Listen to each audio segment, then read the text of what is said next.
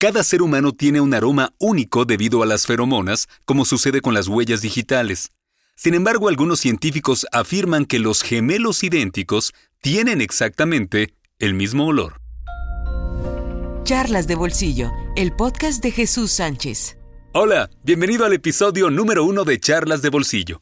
Me da mucho gusto que me acompañes aquí, donde estaremos charlando de cosas y casos que me parecen interesantes y que me encantaría compartir contigo. Bienvenido, bienvenida. Twitter, arroba charlasbolsillo. Facebook, arroba charlas de bolsillo FB. Instagram, arroba charlas de bolsillo.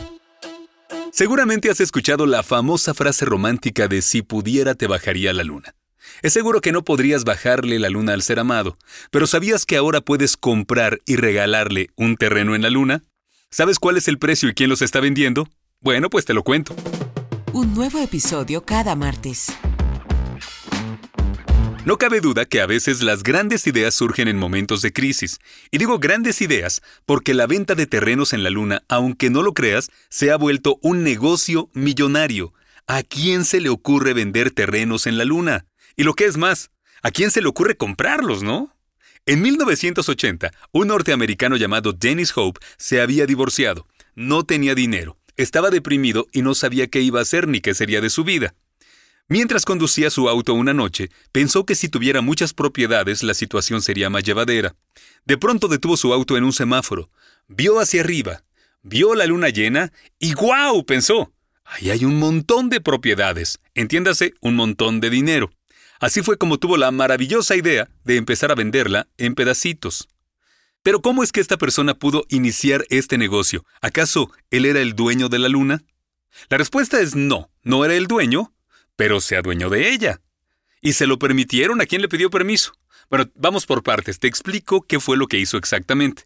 El 27 de enero de 1967, la Asamblea General de la ONU firmó un tratado que en pocas palabras dice que ninguna nación, escúchalo bien, ninguna nación puede adueñarse de la Luna ni de otros cuerpos celestes.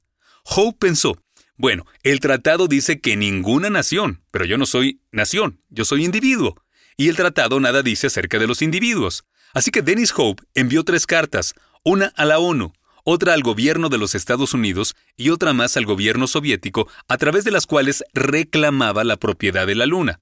No le dijeron que sí, pero tampoco le dijeron que no. Así que después de hacer algunos trámites en algunas oficinas locales, donde pensaron que estaba loco, se declaró como el dueño de la Luna y empezó a venderla.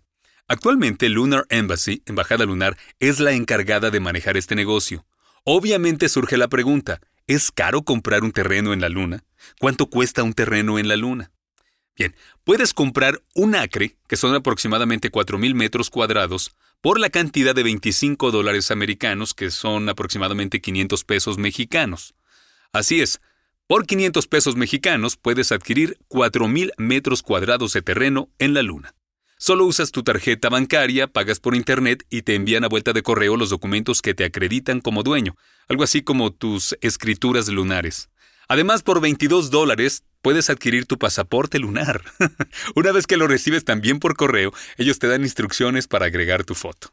Uno pensaría que solo gente incauta es la que ha adquirido su terreno en la luna, pero sorpréndete, entre los compradores se encuentran dueños de cadenas hoteleras, celebridades, empleados de la NASA y hasta expresidentes de los Estados Unidos como Ronald Reagan y George Bush. ¿Qué tal?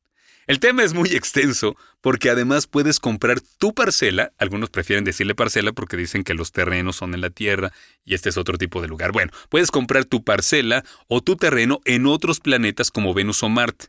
Y es que Dennis Hope también reclamó la propiedad de los planetas del sistema solar, excepto la Tierra y el Sol, menos mal.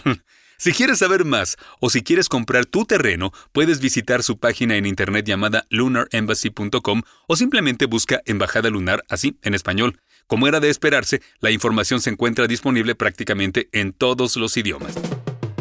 Una producción de Jesús Sánchez para New York Radio Productions. Yo soy Jesús Sánchez y te espero el próximo martes aquí en Charlas de Bolsillo.